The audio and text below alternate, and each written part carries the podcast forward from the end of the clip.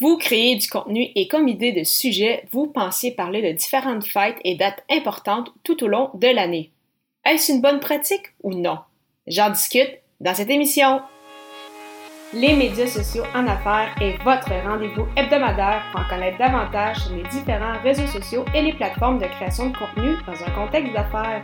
Chaque semaine, je, Amélie de Rebelle, répondrai à une question thématique qui vous permettra d'appliquer concrètement ces conseils pour votre entreprise. C'est parti! Salut et bienvenue sur les médias sociaux en affaires, épisode 123. Et aujourd'hui, je réponds à la question, doit-on mettre de l'avant les fêtes ou autres dates importantes avec son contenu? Alors, une question qui m'a été posée à quelques reprises. Donc, en fait, les, personnes qui m'ont contacté me, me, demandaient si c'était une bonne pratique ou non. Donc, est-ce qu'on doit vraiment célébrer, mentionner toutes les fêtes importantes au courant d'une année? En fait, de, mon côté, je dirais oui si c'est en lien avec euh, votre sujet. Donc, euh, par exemple, si euh, donc selon ce que vous vendez, selon vos produits, vos services, ça peut être intéressant de mentionner certaines fêtes, par exemple la fête des pères, la fête des mères, bien évidemment, ça peut être l'Halloween, ça peut être le temps des fêtes, et donc il peut en avoir vraiment plusieurs autres. Donc, dépendamment à qui vous vous adressez, bien évidemment, il va en avoir des fêtes plus importantes que d'autres.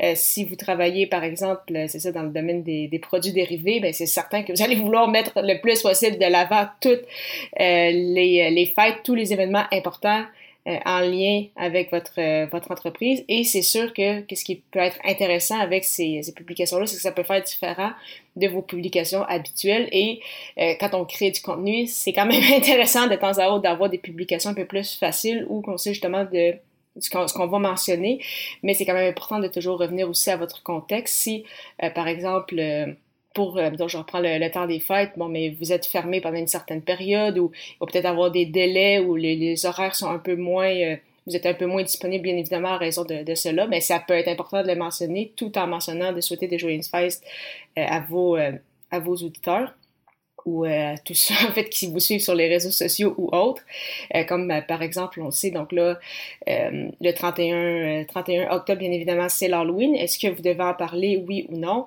Si vous avez une thématique autour de, cela, vous pouvez vous y prêter. Si, par exemple, à votre bureau, euh, vous organisez, je sais pas moi, un concours de, de costumes, si vous recommandez aux gens de, venir déguiser, si, euh, même si vous êtes en télétravail, vous dites aux gens, hey, ce serait le fun de faire, par exemple, un, dîner euh, virtuel où tout le monde est déguisé, bon, mais ça peut être très intéressant de le mettre de l'avant sur vos réseaux sociaux. Les gens aiment ça, voir d'autres personnes, donc ça peut être intéressant de voir de cette façon-là.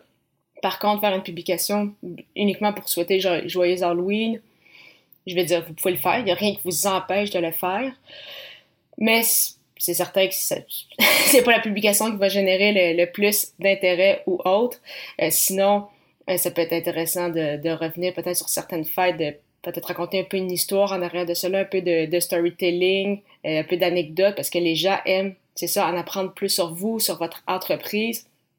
Si, par exemple, euh, en vue de la nouvelle année, ça peut peut-être être intéressant de parler de vos nouveaux défis, peut-être des nouveaux produits, des nouveaux services qui s'en viennent, euh, comment bien planifier l'année euh, qui, qui arrive. Donc, vraiment, il y a plusieurs façons de voir cela. L'important, c'est toujours de vous demander quel est l'objectif, encore une fois, derrière la publication. Est-ce que les gens vont en retirer quelque chose? Le plus souvent, on va essayer que oui, donc essayer justement de, de se servir peut-être de ces fêtes-là pour mettre de l'avant quelque chose d'important au sein de notre, de notre entreprise. Mais euh, au final, si vous voulez simplement en profiter pour glisser un mot et juste pour euh, célébrer cette fête, euh, ça, peut être, ça peut être correct aussi.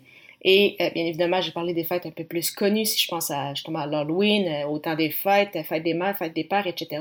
Mais il existe énormément de journées internationales. C'est tout simplement incroyable, allant de la journée du chocolat, du café, de la poutine, peu importe euh, quelque chose auquel vous pouvez penser. Il y a probablement une fête euh, internationale pour cela. Et euh, c'est pourquoi justement je vous propose en fait une liste qui provient du site de La Rouquine, donc Alexandra Philibert, qui a justement le calendrier thématique pour les gens en situés plus au Québec et au Canada. Donc pour ceux en France ou ailleurs dans la francophonie mondiale, peut-être regardez si certaines dates s'appliquent pour vous. Euh, peut-être que ça ne sera pas le cas pour, euh, pour toutes, mais euh, tout de même, donc justement pour connaître les différentes journées internationales, je vous ai mis le lien dans les notes d'épisode Donc, allez jeter un coup d'œil, vraiment, ça peut vous aider pour vous, pour vous inspirer peut-être justement des nouvelles façons pour vous de créer du contenu, autant sur les réseaux sociaux que pour des articles de blog, des vidéos ou des épisodes de podcast comme je le fais présentement. Et euh, justement, en lien avec la création de contenu, si vous souhaitez euh, lancer votre blog ou un podcast, je euh, vous propose mon guide gratuit, Le pouvoir de la création de contenu, qui vous livrera les premières étapes pour démarrer votre aventure dans la création de contenu. Pour ce faire, simplement vous rendre au ameliedelabel.com baroblique guide. Au plaisir de vous retrouver pour l'épisode 124, alors que je répondrai à la question quelles sont les pires fausses excuses pour ne pas créer du contenu?